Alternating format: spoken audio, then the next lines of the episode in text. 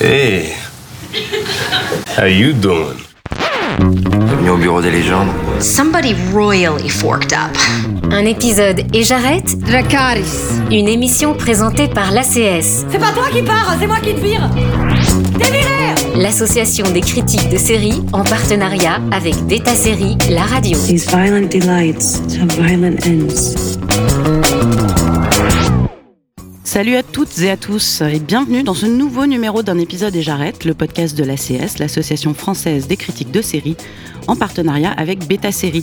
Cette semaine, on va extrapoler. On va vous emmener aux confins du streaming, là où aucun sériephile n'est jamais allé, ou si peu. J'exagère à peine. hein. Je fais ici référence à Apple TV+, ou plutôt à son catalogue qui, on le sait, regorge de pépites. Mais plus précisément, il semble que le service de SVOD soit devenu le refuge de la SF dite de prestige. Alors la science-fiction, c'est le genre de tous les possibles. Des séries comme Sea ou Foundation imaginent un avenir très très lointain. D'autres, comme Hello Tomorrow, sorti récemment, explorent une Amérique rétro-futuriste. Certaines, comme For All Mankind, imaginent même le présent si le passé avait déraillé. Et puis il y a la petite dernière, sortie ce 17 mars, nommée Extrapolation, au pluriel, qui se projette, pas si loin que ça, dans un monde où l'humanité a perdu face à la crise climatique.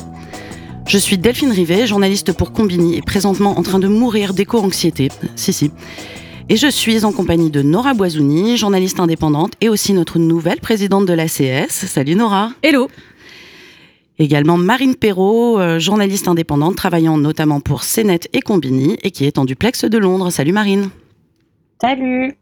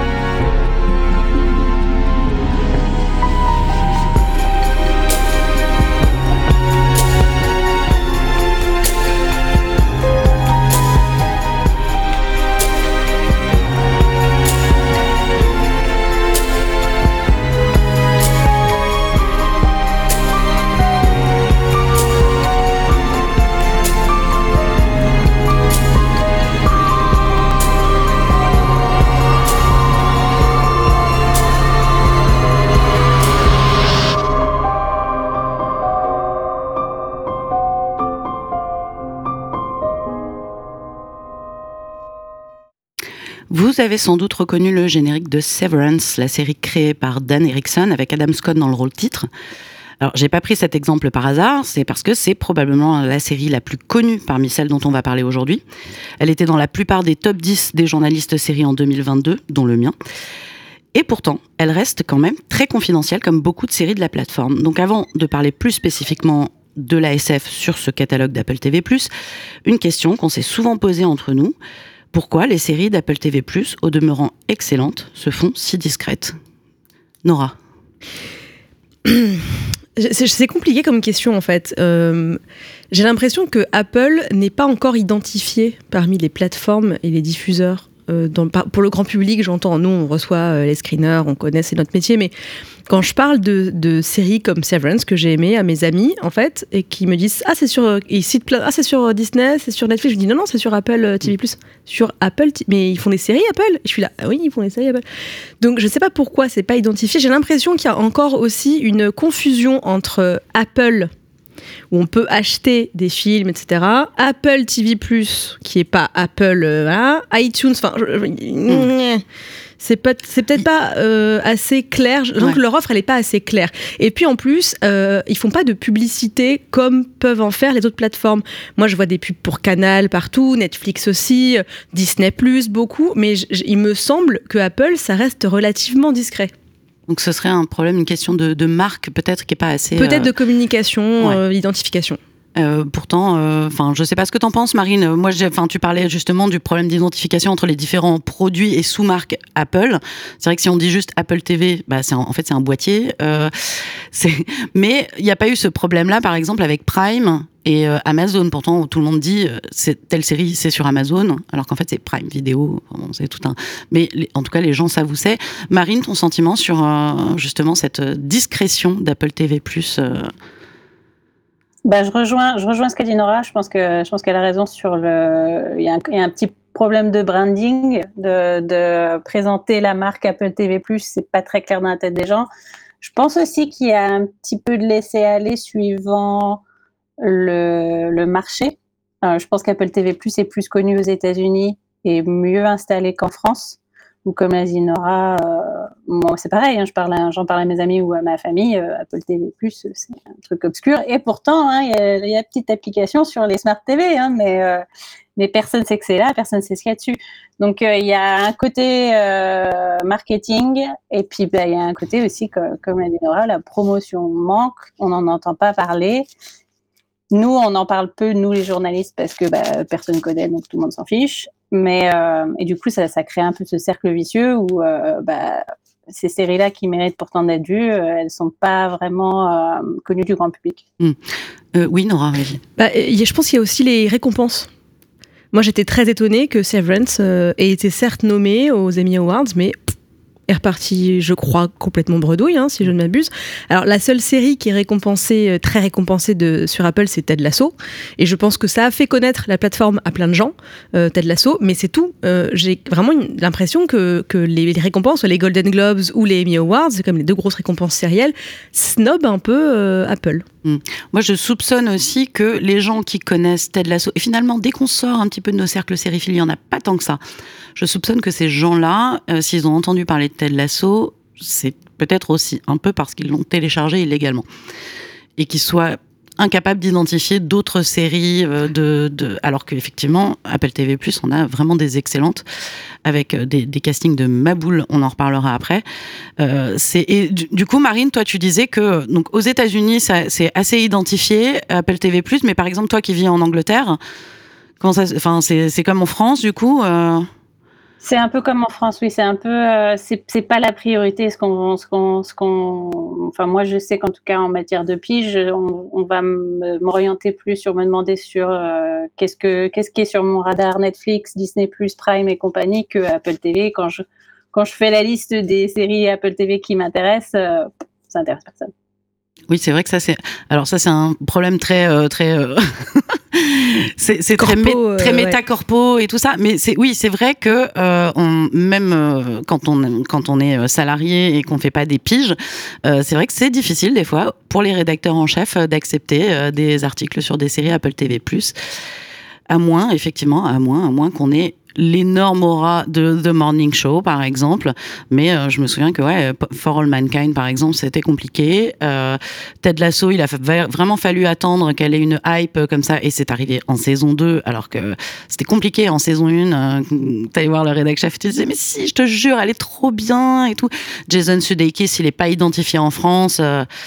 En oui, fait, bah, en fait oui. euh, leur, leur, casting prestigieux dans certaines séries joue pour eux, joue en leur faveur pour nous réussir à vendre des sujets seulement si on a les grosses stars du casting. Ouais. En fait, comme tu le dis, Sudeikis, en France, personne ne sait qui c'est. C'est un ancien du Saturday Night Live. Donc, aux États-Unis, il est très identifié. Il joue dans beaucoup de comédies indépendantes aussi. Bon, euh, en France, bon, personne ne peut dire le nom de ce mec-là, quoi. Mais euh, quand tu as des, des, des, énormes castings avec des grandes stars de cinéma, là, tes rédactions sont plus ouvertes, mais il faut vraiment avoir la star et pas avoir, même si c'est un deuxième ou troisième rôle. Si c'est euh, un mec que personne ne connaît, on va pas te prendre ton papier, quoi. Marine, tu voulais ajouter quelque chose? Oui, j'allais ajouter, bon, c'est un peu métal par rapport à nous, notre métier, tout ça, mais euh, ça peut intéresser les gens. C'est vrai que même moi, ce que j'ai constaté euh, de la part d'Apple TV+, en Angleterre, c'est que quand on me propose d'assister à des choses, à des événements Apple TV+, c'est toujours pour la série que personne n'a entendu parler et que tu sens un peu un désespoir de aller, faites, parler de Slow Horses, faites parler de Bad Sisters, euh, ces séries qui sont très bien, mais que euh, dont, on connaît pas l'existence en dehors de ça. Mais alors, par contre, après, quand tu veux traiter du Ted Lasso, bah, c'est pas la peine. Euh, c'est ce que ça, c'est déjà trop traité par les Américains, etc. Mais euh, puis c'est vrai que tu as l'impression qu'en fait, Apple se repose sur les stars qui sont dans leur série pour faire parler d'elles. Et du coup, bah, on va se, se, resserrer un petit peu là sur le, les séries SF d'Apple TV+. Euh, avant de commencer l'émission, euh, je rigolais en disant euh, on va parler d'une plateforme qui est très niche et d'un genre encore plus niche sur la plateforme niche, c'est la SF. Mais allons-y, nous on a peur de rien. Euh, alors j'en ai déjà cité quelques-unes hein, For All Mankind, Extrapolation, Severance, Sea Foundation, etc. Et le 5 mai prochain, on pourra ajouter Silo à la liste avec Rebecca Ferguson. Euh, qui joue, qu'on a vu récemment dans le film Dune, par exemple, et dont les premières images font vraiment très envie, un peu claustro quand même. Et peur, hein. moi j'ai lu les bouquins, j'ai quand même très peur de l'adaptation. Ouais. Hein. ok, bon, on regardera ça en tout cas euh, vraiment avec curiosité. Il s'avère qu'à ce jour, c'est vrai qu'il n'y a pas beaucoup de déchets du côté des séries SF d'Apple TV+. Alors, est-ce qu'il y en a parmi celles que je viens de citer, euh, qui vous ont particulièrement tapé dans l'œil, à l'exception d'extrapolation dont on parlera plus tard? Bah, euh, alors, il n'y a pas beaucoup de déchets. Euh, moi, le, la seule qui, pour moi, est pas du tout à la hauteur, malgré euh, l'aura le, du matériel original, c'est Foundation, donc ça, ça m'a pas du tout convaincu. Mais dans mes séries préférées de l'histoire, maintenant, il y a Severance, dont on entend une générique au début, dont tu as parlé déjà, euh, que je trouve remarquable, qui est euh, la série, une série créée par un mec, un inconnu, hein, euh, Dan Erickson, inconnu au bataillon, dont le scénario faisait partie d'une liste. Il y, a une, y a une blacklist, la blacklist aux États-Unis, qui est les scénarios qui n'ont pas trouvé preneur et qui sont les plus excitants, quoi. donc c'est une, une liste qui est faite c'est pas du tout officiel, hein, c'est des gens de l'industrie qui font cette liste-là. Et cette, euh, cette série-là, cette idée-là, était dans la tête de blacklist pour les séries. Je sais plus comment elle s'appelle, la darklist, je crois un truc comme ça. Oui, c'est un nom comme ça. C'est un nom hein. comme ça. Mm -hmm. Et en fait, ça faisait des années qu'elle était dedans. Et, euh, et, Ben Stiller, en fait, qui produit et qui réalise plusieurs épisodes de la série, bah, l'a acheté, a acheté l'idée et a dit à Dan Erickson, bah, banco. C'est une série qui, sur le papier, euh, peut paraître un peu déstabilisante. Elle l'est. Elle est très sombre. Euh, elle est pas du tout, elle est pas du tout facile d'accès. Moi, j'ai des amis qui, à qui je l'ai conseillé parce que j'étais dithyrambique sur elle et qui ont vraiment eu du mal à la regarder, qui, ont regardé des épisodes et ça les a mis dans un état d'angoisse très profond, donc qui ont arrêté. Mais je la trouve extraordinaire à, tout point de vue. La musique, les décors, la réalisation, l'ambiance, l'histoire, le casting est fou. Et, euh, et j'ai adoré aussi For All Mankind, même si j'ai beaucoup de griefs par rapport à cette série. Je suis très cliente des dystopies je suis très cliente des uchronies aussi, enfin toutes ces, toutes ces choses-là où on, on, change, on tweak quelques éléments de l'histoire et, et, ça change tout. Euh, je la trouve vraiment intéressante. Euh, bon, il y a, y a, des choses qui me plaisent pas non plus, mais, mais c'est vrai que pour moi, c'est les deux qui ressortent le plus de, du catalogue SF d'Apple TV+. Marine? Euh, moi, je, je, bah, je, citerai aussi euh, For All Mankind. Euh, pour moi, elle a la plus réussie de toutes. Après, je les ai pas toutes vues, mais de celles que j'ai vues, en tout cas, c'est la, c'est la plus réussie. Celle qui, qui, pourtant, quand je l'ai vue, quand elle est sortie, initialement, je me souviens avoir regardé le, le premier ou les deux premiers et avoir pas du tout accroché et m'y être remis trois ans plus tard et me rendant compte que vraiment j'aimais beaucoup. C'est pour une série en plus qui se passe voilà dans, autour de, de, la conquête spatiale, etc. Elle propose quelque chose de visuellement absolument spectaculaire. Donc c'est c'est une belle réussite de ce côté-là. Celle qui m'a le plus déçue récemment, c'est Hello Tomorrow que j'ai trouvé euh, ah ouais. sans substance aucune.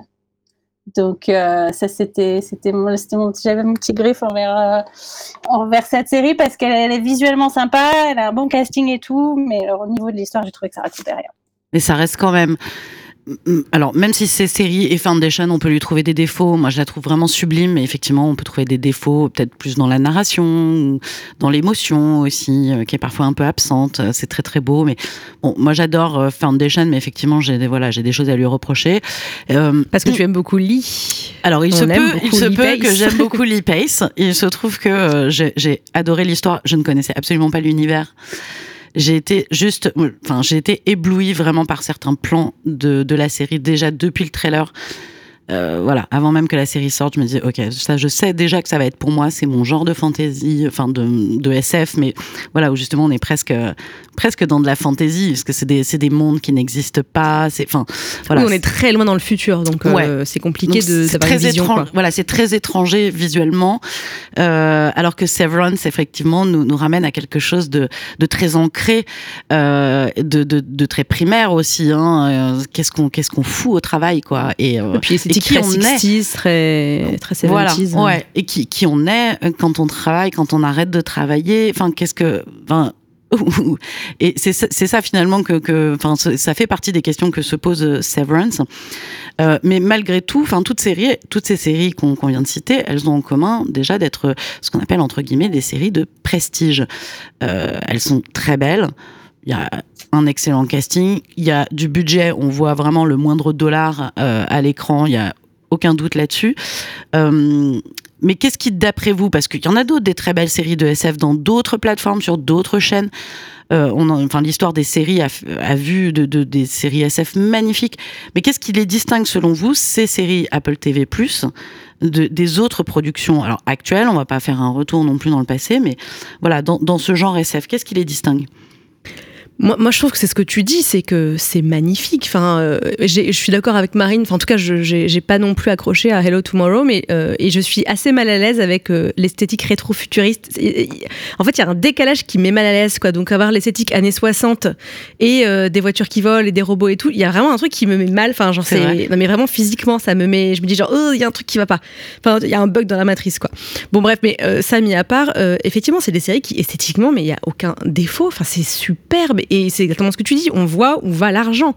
C'est, pour moi utilisé à très bon escient, euh, que ce soit dans des séries avec un gros casting, donc il y a, y a des cachets pour les acteurs actrices, voilà, comme des séries où le casting est pas très connu, comme For All Mankind. C'est pas pour autant qu'on a sacrifié euh, le fond à la forme, etc. Bon, je crois qu'aussi euh, ils savent ils savent très bien euh, qui caster euh, pour écrire et réaliser.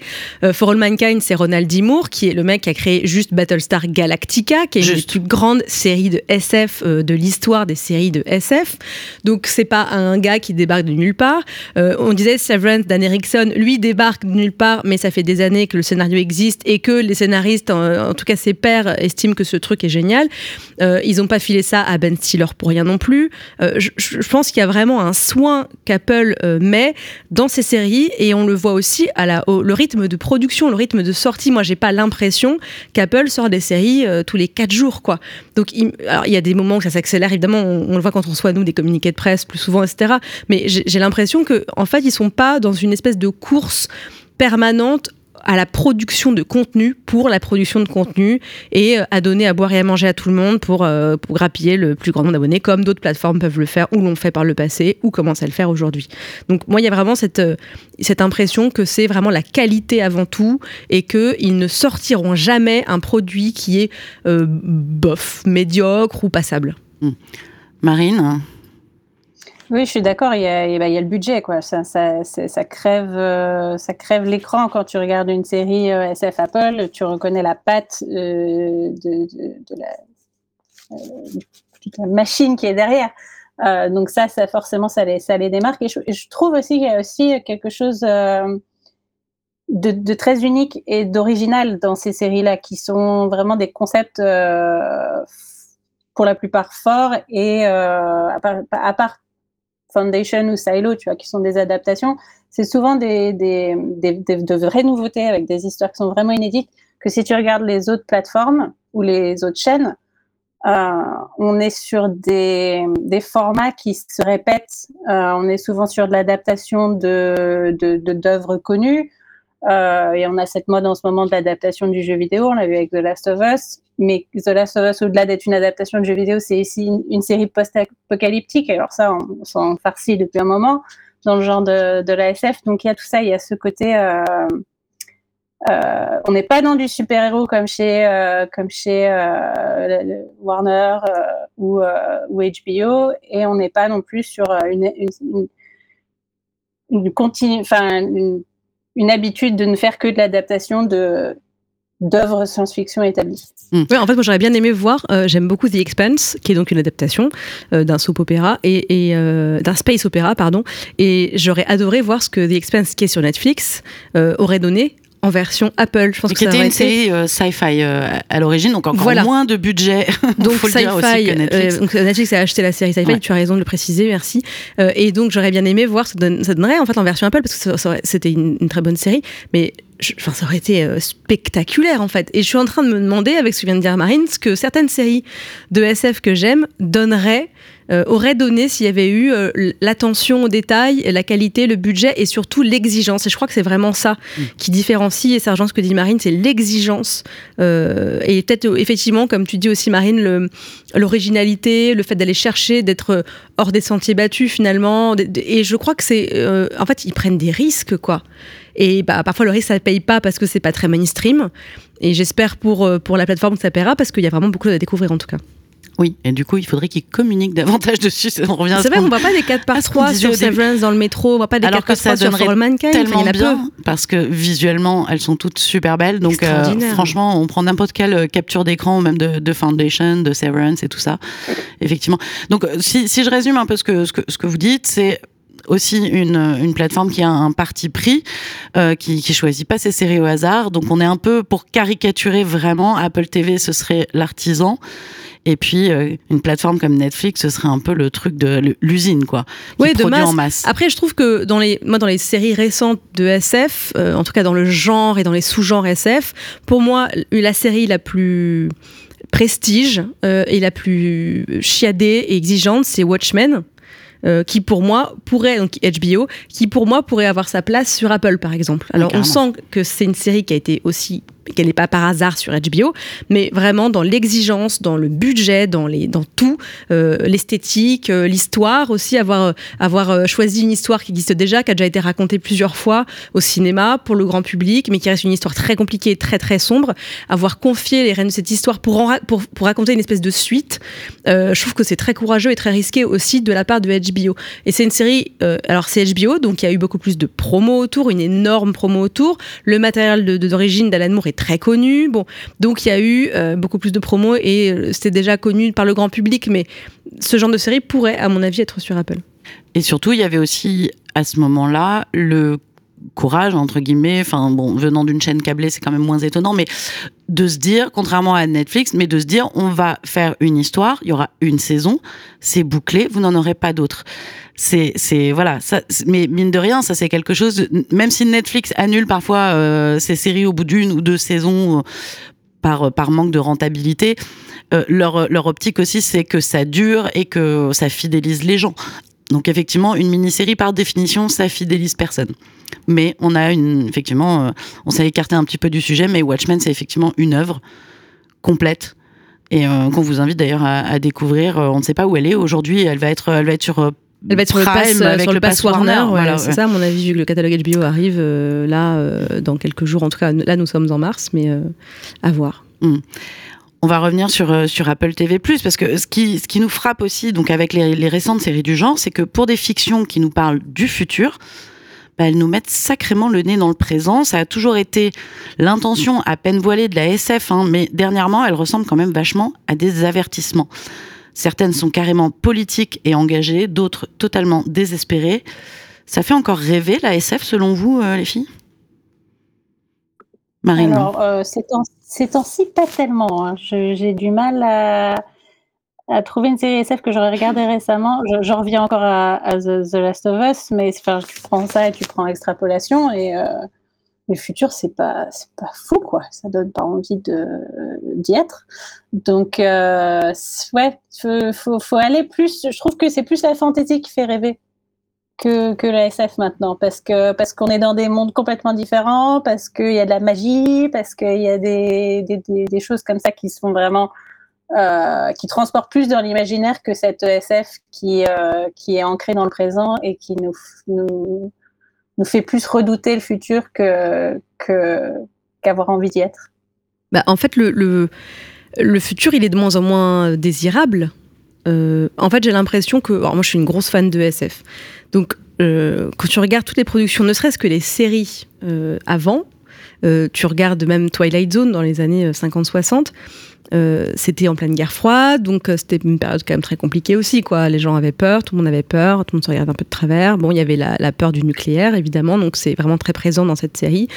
Euh, mais on a réussi à faire après des séries un peu plus joyeuses avec des futurs un peu plus avec un peu plus d'espoir on va dire là il me semble que le futur bah en fait on est dedans C'est bizarre comme phrase, hein, mais en fait, on est en 2023, donc on a passé les années où les films, même des années 80, euh, Terminator, etc., disaient, alors j'ai plus, plus l'année en tête, hein, je suis pas, suis pas nerd à ce point moi, mais euh, voilà, c'était euh, Los Angeles 2017. Bon, c'est déjà fini. En fait, les années 2000 représentent quelque chose dans la littérature et dans la production audiovisuelle de science-fiction et des science-fiction, que ce soit des dystopies, des uchronies, des, du post-apo, etc ou euh, justement de l'anticipation comme extrapolation. Et en fait, l'anticipation euh, est devenue de plus en plus compliquée parce que on a du mal à entrevoir un futur désirable et un futur avec de l'espoir. En fait, euh, tu parlais de ton éco-anxiété, Delphine, dans l'intro. Ben, en fait, c'est difficile de produire une œuvre dans un futur en essayant d'avoir une vision qui soit un peu optimiste, même si le, propre de la science-fiction, c'est justement d'essayer d'avoir une vision, d'essayer d'avoir, euh, de créer un, monde euh, qui n'existe pas encore, parce que on rappelle juste, il y a plusieurs sortes de SF, et notamment la hard SF, et, la hard SF, ce serait une, c'est une science-fiction qui repose sur des, faits scientifiques établis, des constats scientifiques, donc on extrapole, sans jeu de mots avec ce dont on parle après, mais on extrapole des choses qui seraient euh, plausibles. Par exemple, le, la série de romans Le problème à trois corps, qui va être adaptée par Netflix et qu'il est déjà en Chine, hein, un roman de Liu Cixin, euh, qui, est un best-seller, qui est un carton. Ça, c'est de la RDSF. On imagine, euh, voilà, plein de choses, du, la conquête spatiale, etc., l'extraterrestre et tout. Donc, euh, la post-apo, c'est pas de l'anticipation, c'est pas de la RDSF. Et donc, il me semble en fait que quand on fait de la RDSF, bah, on se heurte quand même à des technologies qui sont déjà présentes et, en fait on a du mal aujourd'hui, en tout cas euh, il me semble dans la création euh, de la fiction, contrairement aux hommes et aux femmes politiques d'aujourd'hui, à voir dans, la, dans la technologie une solution à nos problèmes. Et je crois qu'il y a ça aussi qui a changé. C'est qu'avant on s'est dit la technologie va sauver le monde, les gens n'auront plus faim, les gens auront de l'eau, les gens seront, il y aura plus de pauvreté et aujourd'hui on se rend bien compte qu'en 2023 la technologie en fait c'est pas la solution. Non, elle va pas, elle va peut-être pas nous sauver en fait. Hein. On aura le temps de, discuter euh, après un deuxième extrait d'extrapolation. Je voulais juste ajouter une toute petite parenthèse parce que vraiment dans toutes les séries de SF, quand on se projette dans, dans le futur, ils ont tous des écrans transparents. Et je tiens à dire, c'est un trope, mais ridicule, parce que qui voudrait que tout le monde voit ce que tu es en train d'écrire sur ton téléphone, sur ton écran euh, d'ordinateur? Voilà, c'était juste mon petit coup de gueule. Il y a l'auteur euh, de BD euh, Boulet qui a fait justement, faut que je te l'envoie. C'est vrai Il faut que vous le voyez. Boulet, il a fait un strip sur ça. Il l'a ressorti parce qu'il a vu, je sais plus quelle série il y a pas longtemps. Il s'est dit, mais qu'est-ce que c'est encore débile. Donc, c'est exactement ce qu'il dit. Et on se coltine ça depuis des décennies. En plus, c'est sale, c'est salissant, les traces de doigts. Non, mais enfin, t'es sur ton ordinateur et ton collègue qui est en face de toi, il voit exactement que t'es en train d'envoyer, euh, que t'es en train de le tracher sur Slack. Non, c'est. On voit les sextos, tout le monde peut le au voir. Au secours, quoi. Non, mais bon je sais bien qu'on va de plus en plus vers les privations de liberté, les choses comme ça. Mais enfin là, c'est trop, quoi. Et je ne comprends pas parce que même dans des séries genre super prestige, super intelligente, hyper smart et tout, dont extrapolation dont on va parler tout à l'heure, qu'il n'y en ait pas un qui se soit dit non mais les gars, enfin les écrans transparents, euh, c'est idiot en fait. Bref. Minority Report a fait du mal. Ah non, mais c'est euh, bon. À la SF sur voilà, c'était, c'était, voilà, c'était un coup de gueule. J'avais envie de le passer. Donc, euh, bah, en parlant d'extrapolation, on va écouter son trailer. Human history is the story of one terrible catastrophe after another. I, for once, would love to wake up magically in a better world. What makes you think the world's going to get better? Today, people get their energy from the sun. Humans have set foot on Mars. Cancer has been defeated. And yet, for every question answered, another one appears. Here's what you need to know about global warmings. It will all go to shit at the end of the century. We'll be dead. We'll have to miss it. But we'll be smiling in gold plated coffins. This is not the life that I envisioned it to be. A man whose house is on fire is incredibly easy to negotiate with. We cannot give up and go home for one simple reason. We already are home. This is our only home. I think it helps to look at climate change like a bear. The whole planet's been wrestling with the bear for decades. So far, the bear's been kicking our ass. What if we were able to develop technology that would allow us to survive, maybe even thrive. You don't know what's going to happen. It won't go the way you want. It never does. I remember being happy. But what about now? Are you happy now? Are we bad people? Stop being angry about the past. The future is now.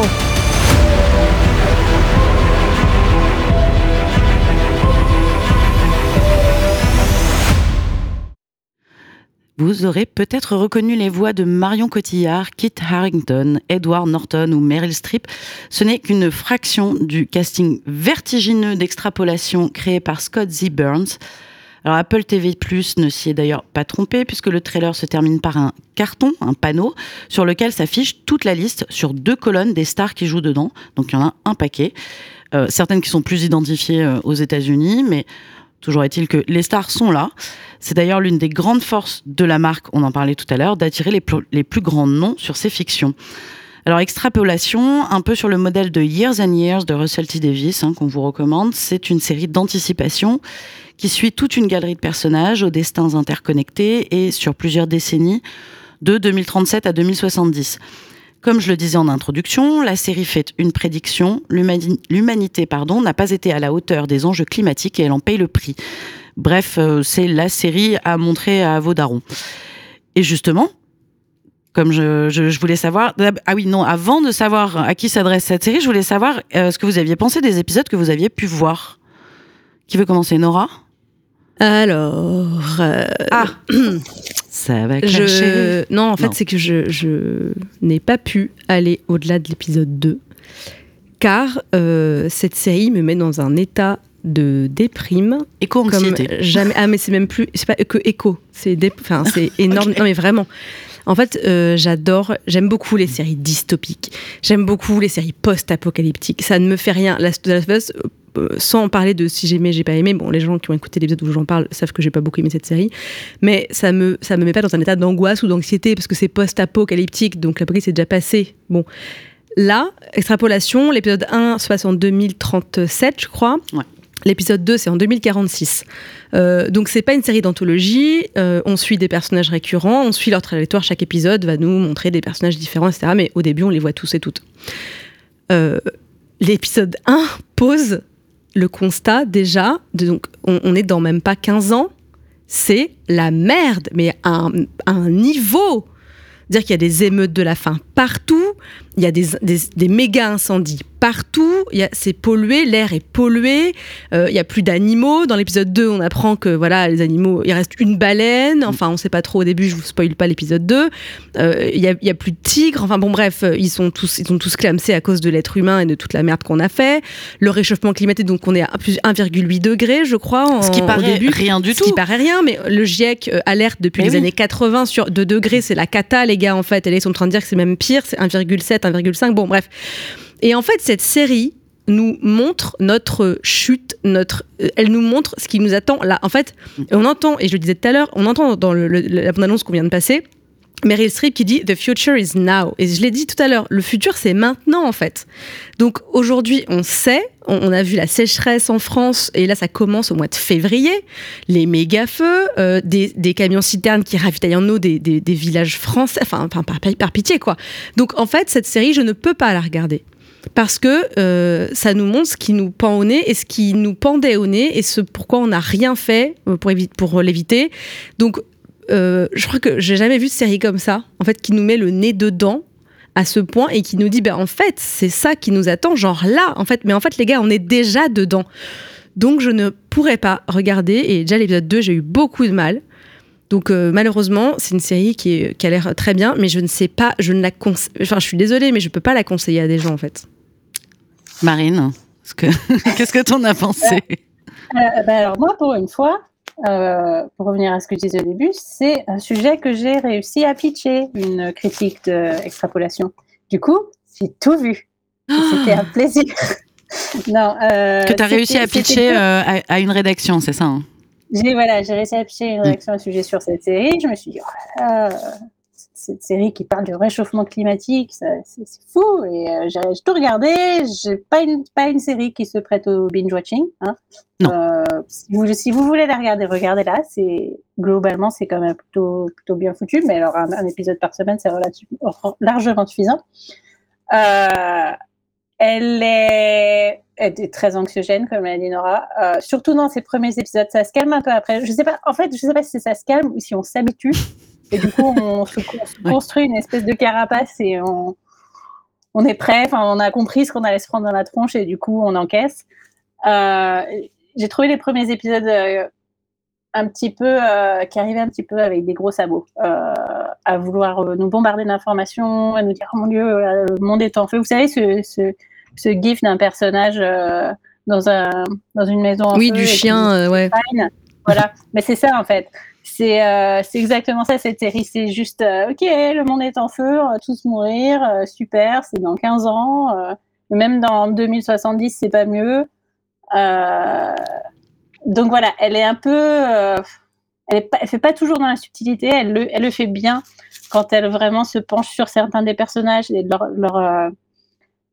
de l'impact du, dérèglement climatique au niveau individuel, quand elle se penche sur ce que ça a fait à ces personnes, à leur famille, etc., là, ça, devient assez intéressant. Mais quand elle nous sort des trucs comme on l'entend dans la bande-annonce, hein, avec le personnage de Yara Shahidi qui est là, on n'a pas d'autre maison, il faut agir maintenant. Qui est un peu la Greta Thunberg de, la série, d'ailleurs, au début. Mais c'est un discours qui, qui, revient souvent dans la série, en fait, et du coup, c'est un peu contre-productif parce qu'en fait, euh, elle nous apprend rien quand elle nous dit ça. Euh, on sait, oui, c'est la merde, il faut faire quelque chose. Euh, merci beaucoup, extrapolation, mais encore.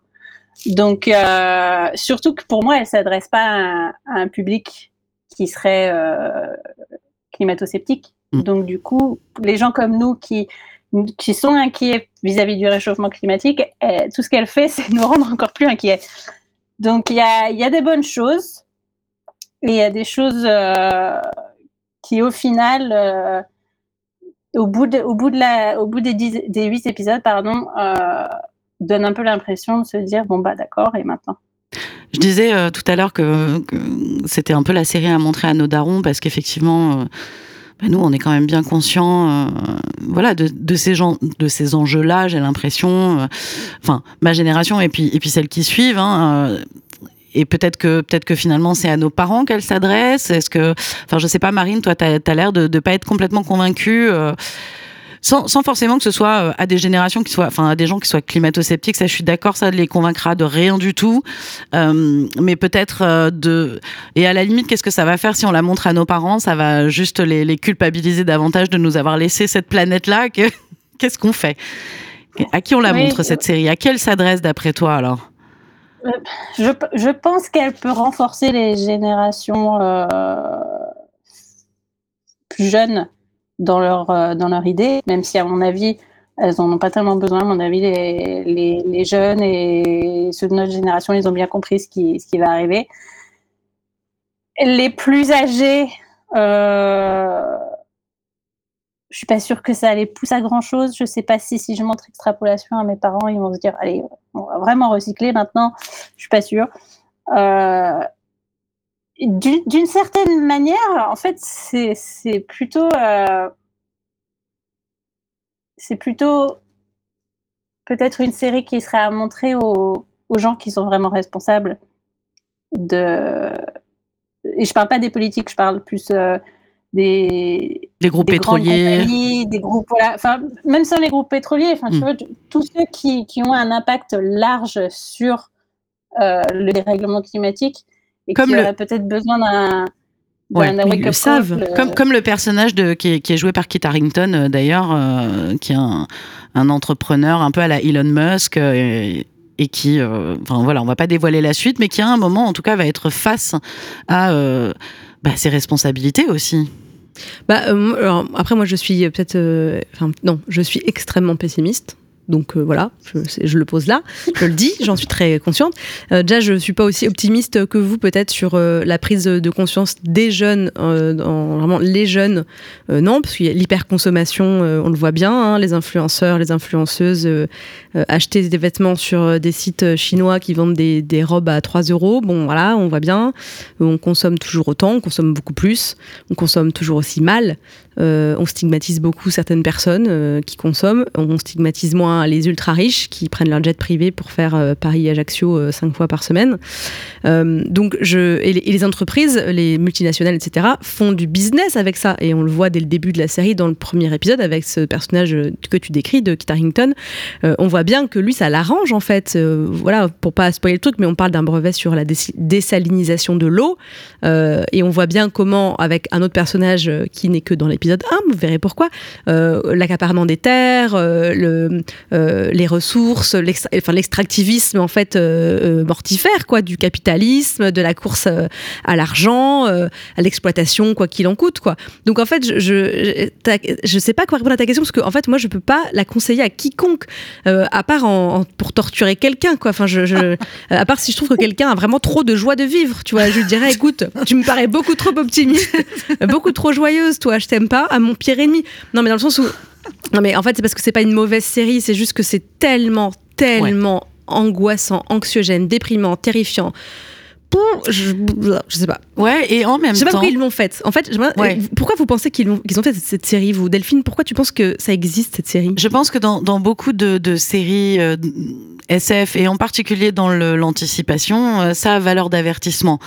Donc là, effectivement, l'avertissement, il est, énorme en néon. euh, voilà, c'est-. Bon. Je, pense aussi, parce que j'ai envie d'un tout petit peu la défendre, euh, en dehors de, effectivement, c'est hyper, enfin vraiment anxiogène. Il y a des petites pauses par moment, par épisode, puisque c'est, il y a un fil conducteur, mais ça reste, il y a des épisodes qui, euh, qui sont presque indépendants, qui flottent un peu au milieu de tout ça. Il y en a un euh, sur, euh, sur la foi, euh, qui, est, qui est très beau.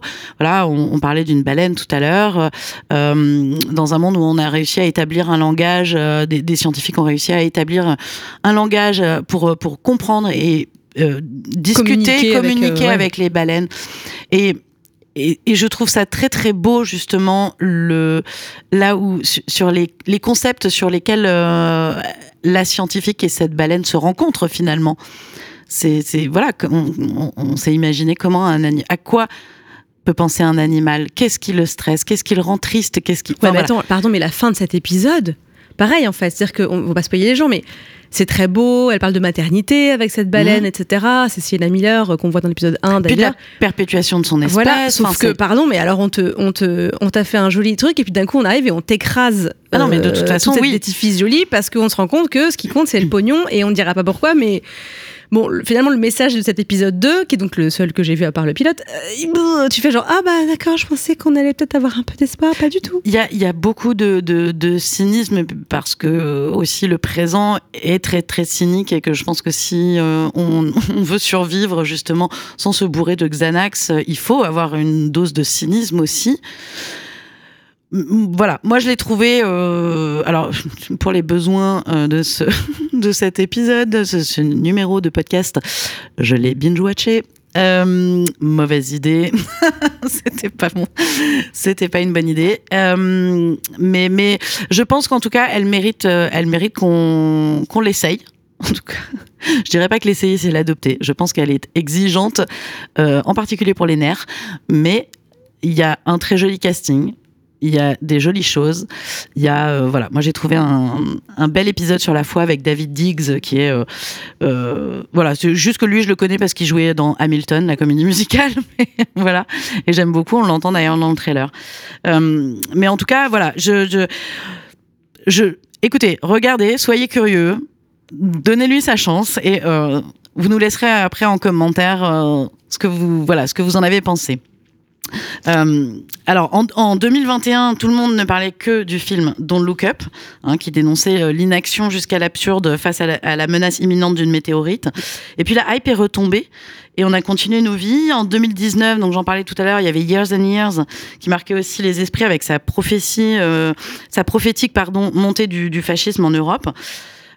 Quand l'action politique piétine, c'est aux séries et aux films de prendre le relais. Vous pensez vraiment que c'est c'est leur rôle et est-ce qu'elles sont les séries en tout cas est-ce qu'elles sont efficaces dans leur rôle? Nora, qu'est-ce que tu en penses? Je, je pense pas que ce soit euh, le rôle de, l'art en général euh, d'être politique, il l'est euh, ou pas. En fait, je pense à une série par exemple de SF, un, une série pardon, à un univers de SF, Star Wars. Bon, on peut essayer d'analyser Star Wars comme on veut avec justement ce côté le fascisme, c'est l'empire, etc. Bon, le fascisme versus l'empire, pardon. Star Wars, au moins, quand on regarde, il y a ce qu'on appelle le escapism, quoi. C'est-à-dire qu'on s'échappe. C'est comme ce que disait Marine tout à l'heure sur aujourd'hui, c'est plutôt la fantaisie qui prend ce relais-là. Donc, il y a des univers comme Star Wars où, quand on regarde, on se pose absolument pas la question de la politique. À part peut-être dans Endor, la dernière série, où on a quand même quelque chose un peu plus, un peu plus profond. Mais quand on regarde Mandalorian, bon, bah voilà, c'est quand même très basique, c'est divertissant, c'est chouette, c'est confortable. Bon, il n'y a pas trop de jeu, quoi, entre guillemets. Il euh, n'y a pas de politique dans Mandalorian, en fait. Il y a des séries euh, comme The Rain, par exemple, sur Netflix, bon, moi qui m'a déçu sur la fin, mais donc pitch très rapide, il y a un frère une sœur dans un monde, donc c'est post-apocalyptique en fait où on peut pas vraiment sortir quand il pleut parce qu'on sait pas trop pourquoi mais la pluie c'est pas bon quoi bon bref je vous fais vraiment un truc très caricatural hein. mais mais ça pour moi il y a pas grand chose de politique euh, là-dedans non plus, quoi. C'est-à-dire qu'on n'est pas en train de nous dire alors la pluie elle est acide et à mettre les gros sabots de c'est parce qu'en fait on a fait de la merde depuis, euh, depuis la révolution industrielle. Donc il me semble qu'en fait, euh, quand les séries sont vraiment politiques, c'est qu'il y a ce parti pris, c'est qu'il y a un parti pris. Donc un parti pris n'est pas neutre. je pense que de toute façon, une œuvre d'art n'est pas neutre, mais je veux dire, Mandalorian, ça se rapprochait de la neutralité. Je dis ça parce que j'ai vu les nouveaux épisodes il n'y a pas longtemps, quoi. Mais donc, je suis pas sûre que les séries soient efficaces non plus pour répondre à la deuxième partie de ta question, euh, surtout les séries comme extrapolation, parce que. En fait, il y a d'un côté les séries divertissantes, de l'autre côté les séries divertissantes et crédibles, et d'un autre côté les séries crédibles. C'est-à-dire que extrapolation, c'est crédible, mais c'est pas divertissant, quoi. À part si vraiment on, a, on est un peu tordu, parce que dans le vrai sens du mot divertissant, de oh là là, tiens, je vais regarder une série pour me divertir et ne penser à rien d'autre, peut-être. Donc je sais pas si c'est le rôle en tout cas, mais j'ai l'impression qu'on a des séries euh, un, peu euh, on a voilà, deux camps en fait vraiment euh, distincts. Donc euh, d'un côté les trucs un peu rigolos et de l'autre côté des trucs comme très engagés, très politiques et peut-être un ventre mou qui, qui, prend pas trop parti, je sais pas. Non, en fait, non, il n'y a pas du tout deux écoles. Je sais pas. Non, mais je, je, parle en réfléchissant là-dessus, mais je, je, crois, en fait, en tout cas, je crois pas qu'une série ou un film, on l'a vu avec Don't Look Up, soit vraiment efficace. Et Marine le disait, ça va pas convaincre les climato-sceptiques, ça va pas convaincre euh, les euh, négationnistes euh, du réchauffement climatique de voir une série, comme ça les convainc pas d'avoir des stats, des faits, de lire des livres sur le sujet. Marine, il y a, une accélération aussi un peu depuis les années 2010 de ce genre de, de, séries un peu en mode warning, assez anxiogène. Est-ce que c'est quelque chose que tu as remarqué aussi Et d'après toi, c'est dû à quoi? Euh, je, t'avoue que là, comme ça, je n'ai pas des tonnes d'exemples qui me viennent en tête. Le, rapprochement que je peux pas m'empêcher de faire, par contre, c'est que Scott Burns, le créateur d'Extrapolation, c'est le mec qui a écrit Contagion. Vous savez, le film qu'on a tous regardé en 2020 en se rendant compte que c'était euh, que c'était le Covid, en fait. Euh, enfin, que ça, ça, racontait un peu ce en quoi on, on, avait complètement, euh, on avait les pieds dedans. Quoi. Donc, donc ce monsieur, tu es en train de nous dire, il veut nous faire du mal, en fait, ce monsieur. en fait, je me suis dit, le mec, il a fait Contagion en 2011, c'est ressorti en 2020 parce que tout le monde s'est dit, oh là là, regardez ce film, ça ressemble trop à la situation actuelle, ça fait peur. Et il s'est dit, vas-y, vous voulez avoir peur, les gars, je vais vous faire une série sur le réchauffement climatique. Accrochez-vous. vous n'êtes pas prêts. Et du coup, euh, c'est limite, en fait, t'as l'impression que c'est une série qui, qui, est faite pour être regardée. Euh, à la formation du, de chaque gouvernement, on va leur mettre ça en mode allez, vous regardez ça, et après vous faites ce qu'il faut. On va montrer ça dans les salles de classe, tu vois. ça fait vraiment plus le truc à la limite. Euh, limite éducation. Oui, tu as raison, il y a un côté très pédagogique euh, dans l'épisode 1 notamment euh, de cette série. Ouais. Donc c'est est-ce que est-ce que est-ce que c'est du coup une, une une mode qui, qui s'est développée ces, ces, ces, dix dernières années et qui devient de plus en plus. Enfin, Peut-être qu'avant, on le faisait un peu plus subtilement et que maintenant, on arrête avec euh, la subtilité, qu'on commence à être dans quelque chose de très didactique euh, pour dire, voilà, vous ne voulez pas comprendre, on va vous le montrer de la façon la plus euh, déprimante possible, mais vous finirez bien par, par peut-être faire quelque chose. Bah, c'est ce qu'on disait au début en fait euh, de, cette euh, émission, de cet épisode, c'est que, enfin, moi il me semble que justement c'est le côté, euh, le futur est pas désirable en fait. Avant, on avait la possibilité d'imaginer plein de choses, de se dire en 2050, euh, voilà, on peut juste imaginer. On aura des voitures qui volent. Voilà, des voitures qui volent, on a besoin de se Des brosser écrans les- transparents. Il y aura du brossage Voilà. de dents automatique, euh, comme dans cinquième Ouais. élément, on mettra un, truc sur- un masque sur les yeux, puis on sera maquillé tout de suite. attends toujours voilà, là, le bah, truc Chanel là. je ouais. vous en supplie, quoi, euh, qu'on perde moins de temps, quoi. Mais voilà, donc euh, l'idée de, enfin voilà, je sais pas, avoir des, des aliments en pilule, des machins, j'en sais rien. Bon, bref, en tout cas, il y avait une, une, une créativité possible parce qu'on avait vraiment plein de possibles. Et là, euh, on a pas trop de possibles. Parce On que, sait- on sait où on va, En fait, on est, on est déjà dans le mur, on s'encastre un peu plus profondément chaque jour. Donc, il me semble aussi qu'on a du mal à imaginer un futur désirable, puisqu'en fait, aujourd'hui, on sait où on va et que euh, ce qu'on appelle la prospective, par exemple, ça s'affine. Et que c'est difficile. Et c'est pour ça que Marine, elle a raison sur le côté fantasy, c'est que la fantasy euh, se déconnecte complètement de la réalité. C'est pas de la science-fiction, c'est littéralement, de- voilà, c'est Il y a de la magie. la magie, un imaginaire déconnecté du présent, déconnecté du futur, du passé. On imagine ce qu'on veut. Il n'y a pas une question de faisable, pas faisable, crédible, pas crédible. C'est la liberté. Et aujourd'hui, on a du mal à imaginer quelque chose. Et c'est pas pour rien. Je pense qu'il y a une série comme Hello Tomorrow qui existe aussi, le rétrofuturisme. On, on va dans le passé pour imaginer une histoire différente. On met quelques ingrédients de ce qu'on pensait à l'époque dans les 60s être le futur, donc les voitures euh, qui lévitent au-dessus de la route, des robots qui vous servent des milkshakes, enfin des choses un peu euh, euh, Un peu naïves un peu naïves et un peu Mm. euh, qui sont pas très dangereuses. En fait, c'est un Mm. peu inoffensif. Pas quoi. menaçant. Ouais, voilà. ouais. Donc, je- et je crois que là, en fait, si on est aujourd'hui un auteur ou une autrice de livres, de séries ou de films de SF, c'est difficile de faire quelque chose qui soit déconnecté parce qu'on on- peut-être qu'on aurait l'impression de trahir euh, les gens, de trahir la situation et peut-être effectivement pour rejoindre ta question de tout à l'heure, peut-être qu'on a l'impression de trahir la, chose politique quoi et de dire euh, je peux pas faire un objet de science-fiction qui soit dépolitisé parce que ce serait peut-être irresponsable. Bah écoutez, ce sera le mot de la fin. J'ai l'impression que cet épisode était vraiment sponsorisé par Xanax. Euh, hashtag No Future. On va passer, on va passer à la carte blanche. La carte blanche de l'ACS. C'est le moment du coup de cœur ou du coup de gueule, on ne sait jamais à l'avance de ce numéro. Et aujourd'hui, c'est Nora qui s'y colle. De quoi tu vas nous parler aujourd'hui? Alors d'abord, j'ai une question. Oui. Delphine, si Oui. tu pouvais avoir un super pouvoir, ce serait quoi? Voler, allez. Voler, Marine? Non, parler avec les animaux. Alors, Pardon, parler avec les Marine. animaux, Marine, Elisa, Elisa de la jungle, quoi. Ouais. Et toi, Marine? Téléportation. Ouais, moi, je suis d'accord. Mais euh, personne ici n'a Mais envie J'ai le d'avoir. RER, moi, pour me téléporter. donc, euh, tu vois Mais donc, alors, attendez, parce que personne n'a envie d'avoir un anus qui imprime en 3D Non.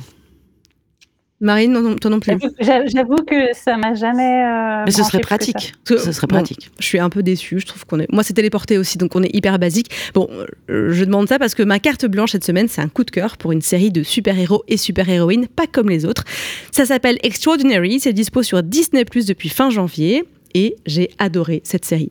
Donc, l'héroïne, qui n'est pas super, s'appelle Jen, elle a 25 ans et son problème c'est qu'elle est ordinaire dans un monde où personne ne l'est.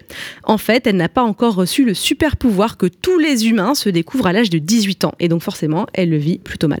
En plus, elle déteste son job et elle est amoureuse de son plan cul, une espèce de beau gosse capable de voler, tiens, comme tu voudrais le faire Delphine, et qui la traite hyper mal. Jen vit en coloc avec sa meilleure amie, Carrie, capable de faire parler les morts à travers elle. Il y a une scène d'ailleurs où elle invoque Hitler qui est très drôle. Le mec de Carrie s'appelle Cash. C'est un type puéril qui peut remonter quelques minutes dans le temps façon rembobinage et qui s'en sert pour fuir ses responsabilités.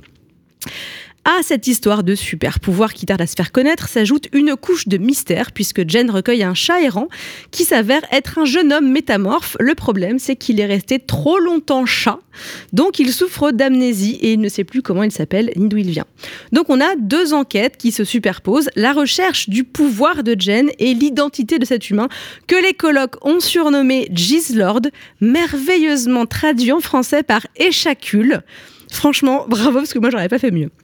Donc Extraordinary, c'est une série britannique qui est drôle, déjantée et romantique. Oui, oui, romantique, mais je n'en dis pas plus. Avec en bonus une super BO.